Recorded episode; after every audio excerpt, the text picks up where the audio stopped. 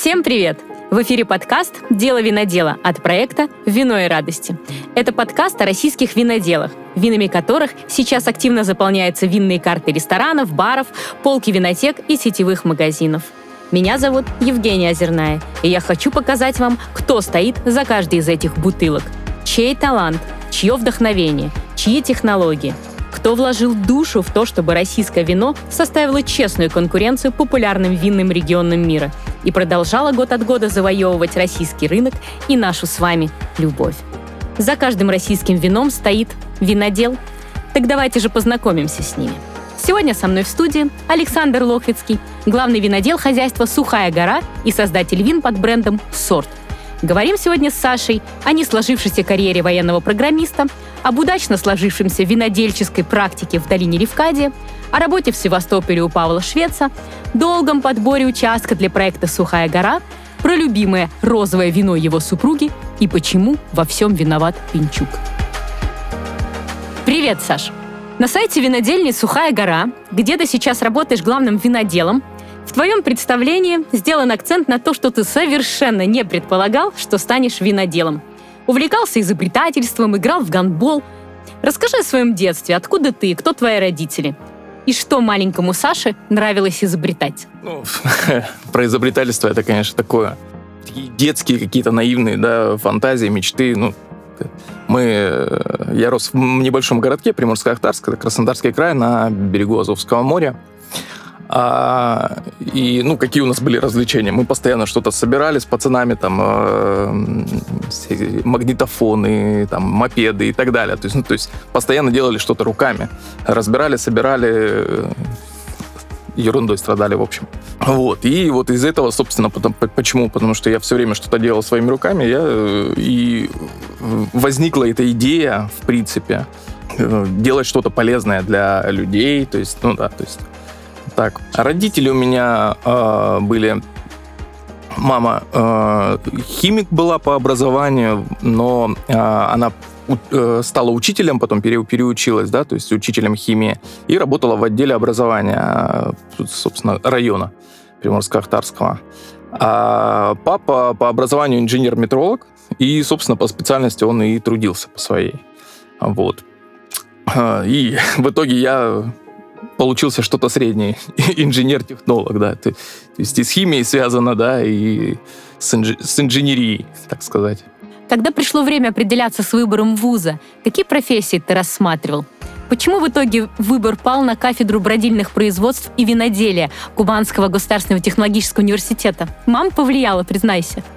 Ну, на самом деле, я подавался и на химфак в э, Кубанский государственный университет, в КубГУ.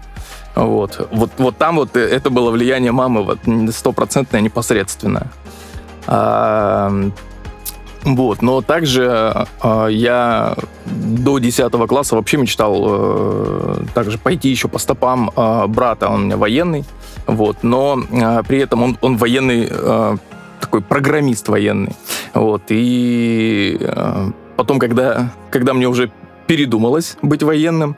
Вот. Хотелось э, все, все равно заниматься каким-то программированием. То есть это мне было тоже интересно. И в том числе я поступ, э, подавал документы и на программирование тоже в э, политех.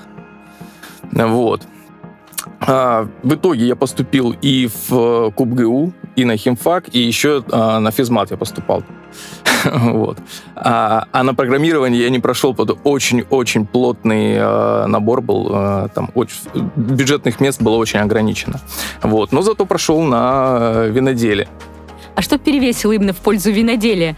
Вот как раз э, скорее вот это вот мое мое желание что-то вот делать, вот что-то такое вот изобретать, э, полезное именно для людей, да. Вот, ну, в итоге, да, делаю полезное. Здорово. Надеюсь, что вкусное. Это, это, мы, это мы проверим, непременно. Ольга Урсалиди, это главный винодел Штопино, а, в интервью газете Wine Weekly, в котором вы вместе с ней участвовали, отметила, что очень мало выпускников винодельческих факультетов сейчас остаются в профессии. Это так? А, не было у тебя искушения после вуза а, пойти куда-то по другой специальности снова? И сколько твоих сокурсников пошло по твоим стопам, то есть тоже стало заниматься виноделием после вуза? Ну, по э, сокурсникам, да, действительно, большое количество довольно-таки не пошло по специальности, либо пошло в какие-то другие. Дело в том, что мы, э, у нас э, кафедра называется бродильных производств и виноделия, вот. Но там мы изучаем технологию спирта, технологию пива, э, вино, ну, естественно. А, квасы, то есть там а, безалкогольное производство, то есть там очень такой большой спектр а, специальностей, куда можно, э, направлений, куда можно пойти. Вот. И именно в виноделие, да, пошло действительно мало. А, ну, я не знаю, процентов, наверное, 20 осталось в, в профессии. А кто добился успеха из этих 20%? Ну, в основном я общаюсь э, с ребятами, с которыми мы попали в Левкадию сразу. Вот. А они, да, добились успеха в основном. Они сейчас на каких-то других предприятиях работают? Саша Доротенко, он трудится, есть проект э, Фервина.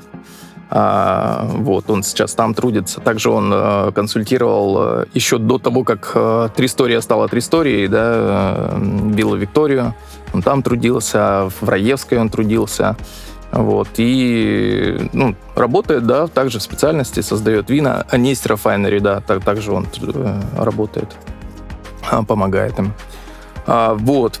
А, очень интересная история. Филипп Колесников, а, он с нами пришел в Левкадию также, а, занимался тоже с, с нами виноделием, вот, а потом ему предложили возглавить а, производство сыров. вот. И а, вот эта база, а, которую нам давали в политехе в нашем, на нашей кафедре, на, в целом, да, по, по кафедрам, а, позволила ему спокойно пере, переучиться на сыродела, и он до сих пор там работает. Э, сыры Левкади, это все его, как бы, все его рук. Кстати, прекрасные сыры, надо отметить. Вот. Пошел в виноделие, да, и, и в итоге не остался. Но Наверное, у него вкусный винный сыр получается. Такие бывают, знаешь. Да-да-да, я знаю, да. Вот. А Катя Жебеленко также трудится сейчас виноделом в Левкаде, она, да, работает. То есть... А расскажи, как вы попали в Левкадию? Это какая-то практика была? На самом деле это было э, гениальное изобретение со стороны э, Пинчуков, э, старшего и младшего. Есть такие да, люди в виноделии довольно известные. А, они набирали команду в Левкаде, то есть у них там трудились, трудились уже э, Сергей Коротков и Сергей Иваченко. Вот, и нужно было дополнить команду. Это как раз самый, самое начало, самый старт проекта был практически. То есть была винодельня, были виноградники уже посажены, а, вот, и нужно было, ну, нужно было уже расширяться. То есть виноград давал все больше и больше урожая. Вот. А, и они решили набрать людей, но э, людей без опыта работы практически. Вот, которых можно было бы научить именно технологии э, с точки зрения ну, с, с, с французского взгляда. Вот. А, и поэтому они приехали на кафедру, которую, собственно, сами заканчивали. Там, э, младший Пинчук сам заканчивал, и его супруга также э, ее закончила и э, предложили э, нам, выпускникам, нашей группе, вот есть вот такой-то проект. А, во-первых, нам сразу дали должности инженеров-технологов. Это, это очень важно да, для личного ну, ощущения, да, статусности. А, то есть не винобработчик, не разнорабочий, а уже руководящая должность. А, хоть в подчинении у нас вообще никого не было, то есть мы, мы были самыми младшими, но все равно уже руководитель. А, вот. А, и также нам предоставили жилье. Это очень важно, то есть для именно для старта, для самого первого места работы. Вот это на мой взгляд, очень круто. И поэтому у нас и поехало много довольно-таки. У нас сразу шесть человек э, согласились, приехали. Там девчата некоторые остались в лаборатории.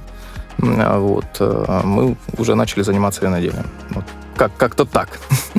Такое повезло, так повезло. Да. Расскажи, пожалуйста, про этот самый французский подход э, на винодельне Левкаде. Я так понимаю, что консультантом, да, и э, главным виноделом или главным технологом, как вы это называете, э, сейчас там Патрик Леон, да, все еще, или он уже был тогда, в тот момент, С его подачи это был этот французский подход? А, он уже был консультантом на тот момент, да, совершенно верно. А, и ну, французский подход, безусловно, да. А, с его подачи это не только он, а, ну, он в виноделии, а также а, консультировал Жили Рей, а, и, насколько я знаю, он до сих пор консультирует проект в области виноградарства. А, вот, также э, в виноделии еще была помощница э, Патрика, она большее количество времени была э, на винодельне, э, чем он. Э, Патрик, он был летучим виноделом, он консультировал по всему земному шару, то есть это при, прилетал на 2-3 дня там, в месяц и улетал э, дальше консультировать. Вот. И э, ну, он привил прям такую вот э, дотошность, скрупулезность э, виноделия, то есть нет э, мелочей, нет нюансов э, не, незначительных. Вот, то есть он всему уделял очень большое э, значение и очень внимательно за всем следил. Ты сейчас с высоты э, определенного опыта уже, да, работы в российском виноделии, ты видишь разницу, да, подходов э, у французов и у российских виноделов? В чем она вот, в чем наш менталитет здесь нам э, играет с нами хорошую и не очень шутку? Не знаю, я просто в своей практике, э, по сути, э, использую именно больше как раз вот этот вот французский подход. Э, ну, меня так научили, я так э, и продолжаю работать, по сути. Вот. А, и поэтому мне ну, сложно немножко э, судить о российском подходе. вот, поэтому, ну, наверное, здесь не, не отвечу. Давай э, к следующему твоему э, этапу карьерному перейдем. Это Упа Вайнери, да, легендарный Павел Швец. Расскажи, пожалуйста, об этом опыте, да, как ты вообще оказался в Севастополе, в селе родном, да, и что вообще это была за история? Расскажи нам. А во всем опять виноват Пинчук. Да что ж такое? Ну, на самом деле, мы, да, мы с ним как познакомились в Левкаде вот, вот с самого старта, и мы до сих пор с ним совместно и трудимся. Вот. А, когда произошел э, переход да, Крыма э, под российскую юрисдикцию, а необходимо было, то есть э, был переходный период э, у крымских всех предприятий в принципе, ну и виноделия в частности, а, приведение именно всей, всей документации, то есть отчетности и так далее к, ну, к российским реалиям. Вот. И э, Павел Швец э, познакомился с Пинчуком непосредственно, с Александром, с младшим, э, и при, пригласил его э, как раз э, вот в этом вопросе помочь. Вот. Э, а Пинчук непосредственно уже придя на винодельню, посмотрев, э, как, как там что происходит, э, вот, э, убедил, что Павлу нужен винодел, который будет заниматься непосредственно виноделием. И вот, собственно, так я и туда и попал. Вот, приехал, посмотрел винодельню, вот, безумно влюбился в виды, то есть, ну, если ты была, ты видела, да, видела, там все. Да, прекрасно. Да, прекрасно. Вот, и это мне прям очень сильно понравилось и захотелось поучаствовать в проекте, безусловно. Слушай, а вот тот самый э, биодинамический подход, давай такой к банальному вопросу перейдем. Ты из Левкадии, такой да, французский подход, а тут раз и оп, э, биоциноз, разнообразие, оленей рога, тут все танцы с бубнами. Как, э, как, как проникался этой э, философией и э, как ты сейчас, вот сейчас, опять же, с высоты, да, считаешь, насколько это эффективно? А, ну, как я проникался, было сложно. То есть, э, когда тебе говорят, нет, вот, вот мы э, получили сок сусла, да, и все, и ничего не делаем с ним. То есть ждем, пока забродит. Мне было первый, первый э, сезон, было прям сложно перебороть себя прям. А, вот. А, но вот, э, вот этот вот подход минимального вмешательства, он тоже имеет место быть, да, безусловно. А, безусловно, влечет за собой а, и потери урожая, то есть это всегда риски. А, вот. А, безусловно, всегда есть риски и на винодельне, что, что что-то пойдет неправильно. То есть ты никогда не, не можешь э, четко, уверенно предсказать результат, который получится в, в итоге. Вот. И это всегда немножко такой стресс. Вот. Но сам подход э, Павла Павел очень крутой. Вот. Сам подход именно вот этого, а, как сказать, постигания дзена вот в, в виноделии, а, он, конечно, заражает. Вот. Конечно, крупным э, винодельческим предприятиям тяжело постигнуть дзен, э, когда безусловно. у тебя, тебя трясут поставщики. Без, безусловно. И у тебя, ну, да. Это, безусловно, конечно, э, с точки зрения, если это проект твой, то а, ты можешь полностью погрузиться в виноделие по тому пути пойти, по которому тебе нравится. Вот. В этом плане у него как бы всегда руки развязаны. И, да.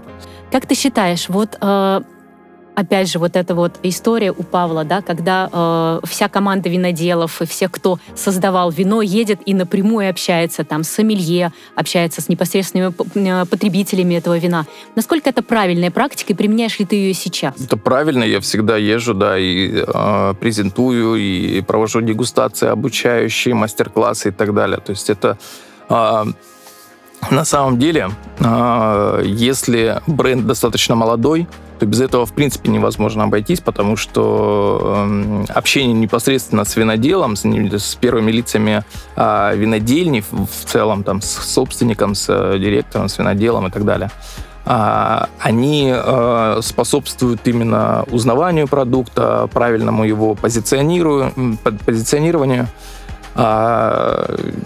По-другому, ну, по-другому никак развитие не происходит. А, соглашусь с тобой. А, у меня следующий вопрос такой немножко из а, сферы романтики, потому что человек я Uh, ну, во-первых, женщина, во-вторых, тут мы в такой с тобой студии красные сидим. Тут как бы без романтики обойтись? Тут 14 февраля недавно было. Uh, скажи, пожалуйста, uh, как ты придумываешь вино. Для меня э, винодел это такой маг и волшебник, то есть я совершенно далека от химических процессов, такой чисто гуманитарий. Вот такой вопрос. Как ты его создаешь? Думаешь ли ты в момент создавания этого вина, э, кто его будет пить, при каких обстоятельствах, э, в какой обстановке, кто эти люди вообще, да, ты их как ты видишь их или не видишь, или это просто какие-то вот по наитию как-то происходит, как это происходит? Ну, а, безусловно, вот э, все вина, которые мы сейчас э, делаем на нашей винодельне, они были изначально придуманы, какими они будут. Вот. И исходя из этого уже подбирались э, сорта винограда, подбирались э, плотность посадки, то есть все-все-все. А, и, естественно, да, я понимаю, как, какое вино я хочу получить э, и кто, кто его потребитель. Мы даже э, проводили исследование э, маркетинговое для того, чтобы понимать вообще, э, что люди хотят, что люди ждут от вина. А, и да, безусловно, определили, на, на основании этого определили, а, что мы будем делать вообще в целом на, на нашей Сухой горе. Сейчас у меня интересный вопрос. Из чего же такого хотят наши люди от вина? Ой, на самом деле а, мы проводили исследования в категории, в стоимостной категории вина, в которой мы хотим, собственно, продаваться, mm-hmm. да. Вот. И на самом деле очень интересные вещи выяснили. Это был 16 год. А, исследования, а, выяснили, что мало, а, очень маленький процент людей, ну, на тот момент, вообще выбирало российское вино. То есть это 4-5, осознанно имеется в виду. И сейчас эта тенденция сохраняется, Ну, к сожалению, к сожалению, да. Может быть, э, чуть больше стали интересоваться, конечно, но все равно, да, это, это, это катастрофически мало. Плюс э, э, сорта такие, как красностоп, цемлянский черный, также в этой категории э, очень мало людей знают. Вот, вот именно знают. Но вот именно этот момент, э, он уже начинает меняться. То есть люди больше все равно э, э, обращают внимание, да, на автохтоны. Поэтому мы, собственно, посадили международные сорта, наиболее известные. Вот. По поводу бутылки интересный э, также результат. То есть людям, в принципе, не важно, какая э, форма бутылки, ее вес и так далее. Вот. Это тоже одна, один из итогов Ты знаешь, этого- это- этих опросов. Это как есть стереотип, что российское, оно в пакетах обычно. Поэтому Да, да, какая да. разница, какая бутылка? Все равно в пакете. Да. Еще из порошка поди. Вот, вот это порошковая, кстати, э, Слушай, расскажи эту история. тему. Вот ты будешь первый, Ну, кто на это да, вот, деле- развеет этот миф, потому На что самом это деле, такой а, миф просто. меня а, очень сильно радует, что а, последние, там, наверное, года четыре а, процент людей, которые спрашивают про порошковое вино, он сильно сократился. Вот меня это прям очень сильно радует. Ну, на самом деле, тут развеивать нечего. Сделать порошок из вина, чтобы потом его растворить, но это глупость абсолютнейшая. То есть э, вин, вин плохих много. Это безусловно. Но делается это все не из порошка, а просто из плохого винограда. То есть залог э, отличного вина – это хороший виноград. Совершенно верно, это абсолютно точно.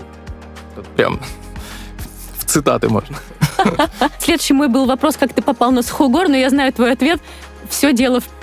Совершенно верно. Скажи это. Все дело А. в... Все дело в пинчуке, да. Все дело в пинчике. Он, во всем виноват. Ты с самого А. начала-то пришел? То есть он тебя пригласил под, э, под начинающий Ну, проект? А, Этот проект вообще зарождался еще в момент, когда мы с ним вместе работали у швейца.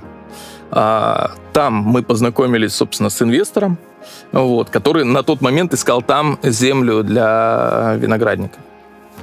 А, Мечтал создать винодельню. Вот. А, Александр сразу присоединился к поискам земли. Вот, и ну, я, я предполагался, со- соответственно, что я там буду виноделом, то есть с самого начала, безусловно. Вот, и проектирование предприятия полностью, также, ну, про подбор сортов я уже говорил, да, все это было уже совместной работой. А, Я еще раб- работая непосредственно у Павла, уже ну, участвовал в проекте. Мгм. Слушай, ну я была на Сухой горе, у вас... э, меня поразила, на самом деле, наверное, одна из немногих виноделин, где все мега продумано. То есть все настолько э, компактно на производстве, все настолько продумано, как будто все под рукой. Мы, э, да, именно просчитывали вот, вот все это, чтобы было удобно работать самим. Я, я такой, может быть, немножко не- не- неправильный главный винодел. То есть я очень люблю э, много делать сам. То есть э, именно руками. Ну, это, собственно, да. Как, как это говорится, все проблемы из детства. да? Да-да, я поэтому сначала всегда об этом и спрашиваю. Вот. А, собственно, да, и э, чтобы мне самому было удобно э, ходить с этими шлангами, насосы таскать и так далее. Вот. все, все, и продумывалось так, чтобы было все максимально эргономично. А вот э, само, э, само это место, Сухая гора, да, э, оно, насколько я знаю, очень долго пустовало, и э, вы сами удивились, насколько она, э, тут же земля вам родила Да. э, хорошего винограда и много, и очень быстро. Да, э, Расскажи немножко о выборе этого места, да, чем оно такое примечательное. Там тоже у вас очень симпатично. Не как у Павла Швеца, конечно, это, увы. Да, у нас э, то- тоже красиво, да, тоже э, интересный вид открывается на долину. А, на самом деле очень интересная история, такая немножко личная. А, как я говорил, да, м, подбор э, подбор земли начинался еще с Крыма. Вот. Но, к сожалению, там не смогли найти а, подходящего участка и по, по э, химсоставу, да, по почвенному, по климату и по объему а, пере- переместились э, в- сюда, в Краснодарский край. А, тоже подбирали очень долго. Это конец зимы как раз был. Э, конец э, осени, извиняюсь, начало зимы. Вот, это дождливая погода постоянно, вот это вот вся, вся вот эта история слякоть, это ж всё, нет дорог, э, постоянно выезжать по полям. А, Вот. И инве- инвестор в один момент уже немножко так подустал. э, Постоянно ездить, да. Э, Вот. а, И когда ехали уже на, на Сухую гору, непосредственно на этот участок, а, он э, говорит, если приедем на место и э, выйдет солнце, все берем, ну, ну, он пошутил, все берем однозначно, бе- без каких-либо вопросов. Вот. На что ему, собственно, Пинчук и отвечает, что я не обещаю солнце, но дождь выключу. Приезжают, на, поднимаются на гору, собственно, и выходят из машины, и, собственно, заканчивается дождь. Он так постоял, посмотрел, говорит, да мне нравится. Ну, безусловно, а, делали анализы изначально, до, до того, как туда поехать. Mm-hmm. Делали, брали пробы земли, а, изучали климат. Ну, участков посмотрели много довольно-таки. Вот. Ну, подобрали именно это. А сколько там гектар сейчас? 76 гектар, вот наших. Угу. По сути, ну, это вся гора сухая. Все четыре склона, все экспозиции, все, все наше. Угу. А почему только четыре сорта? Это вот как раз э, тоже к вопросу об эргономике и компактности предприятия. То есть таким образом мы смогли увеличить, э, ну, э, запланировать довольно большую производственную мощность винодельни, mm-hmm. вот, но при этом остаться в компактных размерах. Вот, то есть увеличить емкости, они занимают меньше места, чем много маленьких. Вот, поэтому вот так. Угу, все продумано. Да, да. Все продумано. Есть фокус на моносорта, э, выдержанные в стали. Эта история связана с молодостью лозы? Или э, ты, в принципе, э, противник всяких бочек, веври, не знаю, амфор и прочих э, бетонных конструкций на винодельне? Нет, абсолютно не противник разные эксперименты, да, можно проводить. Вот. Ну, единственное, у нас э, квеври уже не закопаешь особо, хотя земли еще много. Вот. А, бочки, мы уже пришли к бочкам, у нас э, будет э, линейка выдержанных э, в бочках вин. То есть и изначально это предполагалось. Просто, да, первые годы, безусловно, это молодость лозы. Вот. Но именно эту линейку мы, опять же, по результатам тех исследований, то есть люди любят моносортовые, то есть вина, люди любят узнавать сорта. То есть это ну, и образование в том числе, да, и такой эффект а, узнавания, эффект а, причастности к экспертности. Вот как бы в, в этом смысл. А кроме бочек еще, как ты вообще относишься к экспериментам с емкостями? Вот я недавно была в долине Левкаде, и там у них есть дедекайдер. Угу. Значит, что, в чем, в чем фишка, в чем прикол? Как бы действительно ли там ну... есть, есть да, какая-то особая гулкость, э, которая делает мерло э, мерлее, чем то, которое в обычной нержавейке стояло? Ну, здесь не, не соглашусь, не думаю, что какое-то влияние конкретное. Единственное, что ну, какие-то технологические аспекты, то есть более э, у нас, э, ты видела, емкости есть э, конусовидные. Вот. Они используются, подобной формы, очень давно, да, распространенная. Суть этой Э, смысл этого конуса в том, чтобы мезга сама себя немножко поддавливала, и э, то есть мацерация проходила более интенсивно. Вот. А именно форм, ну, другие формы, а, то есть если с точки зрения технологичности, это вообще не вопрос. Э, вполне приветствую. Вот. А если вот до декаэдр, ну, не знаю. Я не уверен в его эффективности именно вот в, в области виноделия. А бочки уже заполнились для э, выдержанного да, вина? Да, да. А музыку включаете им? Иногда бывает. А какую они музыку любят слушать у тебя? Э, мы включаем классику. Ну, вдруг хэви-метал какой-нибудь, знаешь, какое было бы трешовое вино такое. Ух, не как у всех. Скажи, пожалуйста, а «Разы от сухой горы», которая в 2021 году был выпущена, это э, реверанс, сейчас в кавычках, э, в сторону э, непогоды, в сторону плохого года? А почему там вы ушли от концепции Монсорта и э, сделали э, такой ассамбляж? Ассамбляж, да. А, ну, безусловно, а, э, непогода повлияла именно на то, что это, это вино, в принципе, э, родилось. То есть э, это были, были молодые посадки э, Шираза и молодые посадки Каберне Савиньон. Э, и за счет своей молодости они просто не смогли э, достаточно для красного вызреть. Вот. И стоял выбор. Либо ждать и надеяться, что они все-таки вызреют, но уже было достаточно холодно. Либо делать плохое красное. Плохое красное я делать не хотел. Вот. И э, принял решение, э, предложил идею, что сделать все-таки розовое вино. Вот. И э, так или иначе мы э, все-таки считали, что э, останемся в моносортовой истории, но у нас будет два розовых вина. Вот. Это, это было бы интересно, да.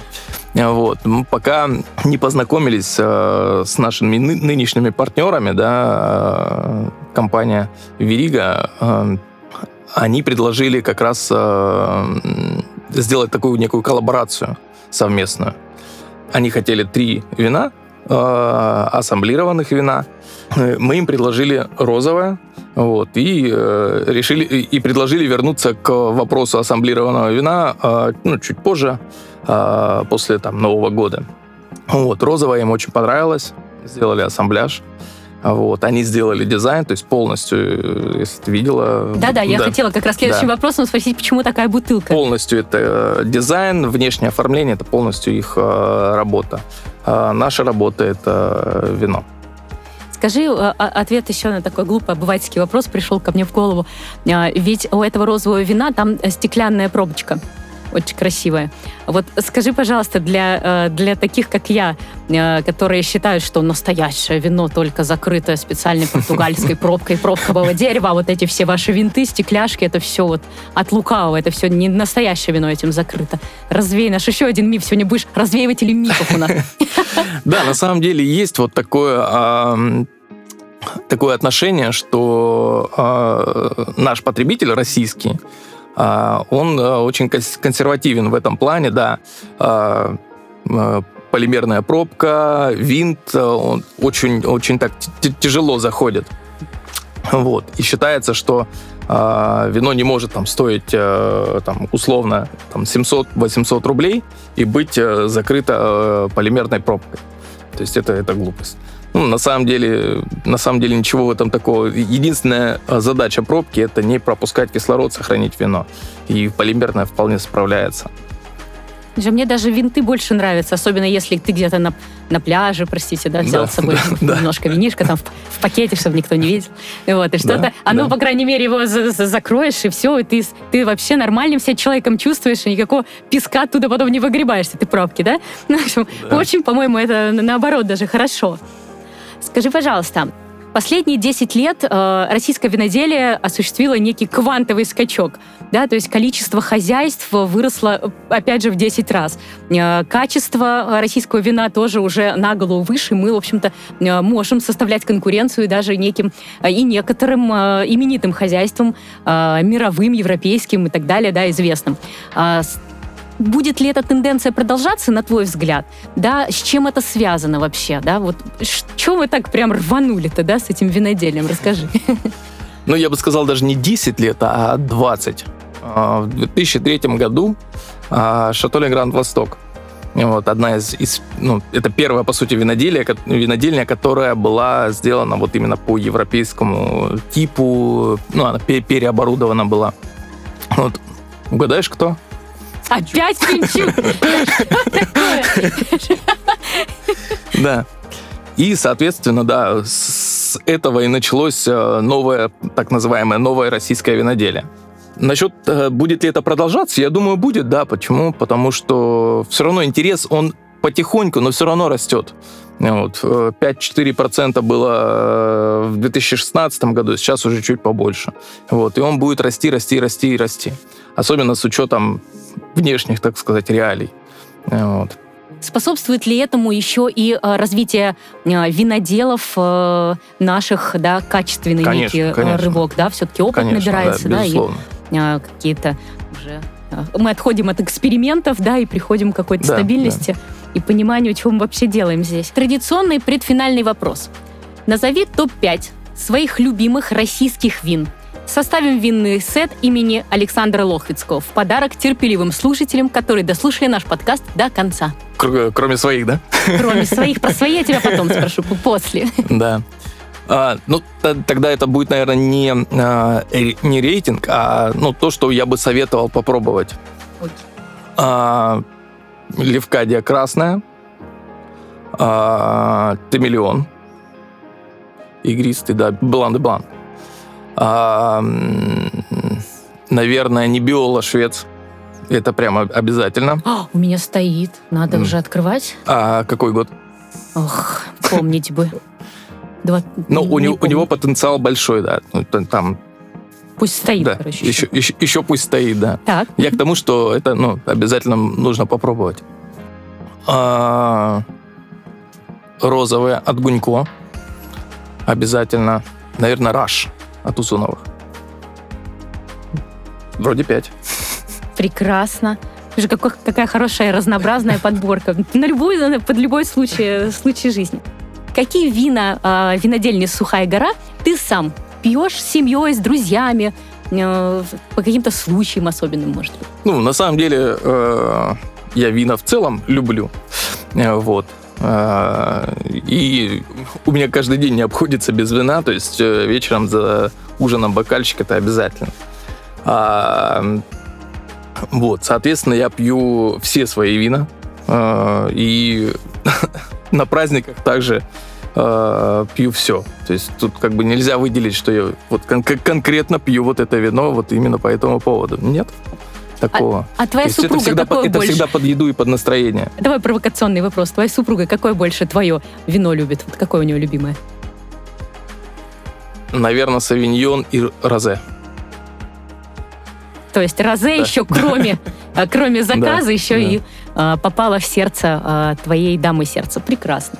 Мне кажется, что на этой замечательной ноте, такой романтической, мы можем и заканчивать. Спасибо тебе большое, что ты пришел к нам. А, это, наверное, было самое искрометное интервью из всех, которые мы брали а, на этом проекте. А, я тебе желаю хорошей погоды, прекрасного винограда, успехов в твоей винодельне. Обязательно к тебе еще приедем, пофотографируемся, попробуем что-нибудь с лозы вкусненькое. Вот. И творческих каких-то новых вот вершин тебе в виноделии. Спасибо. Спасибо большое.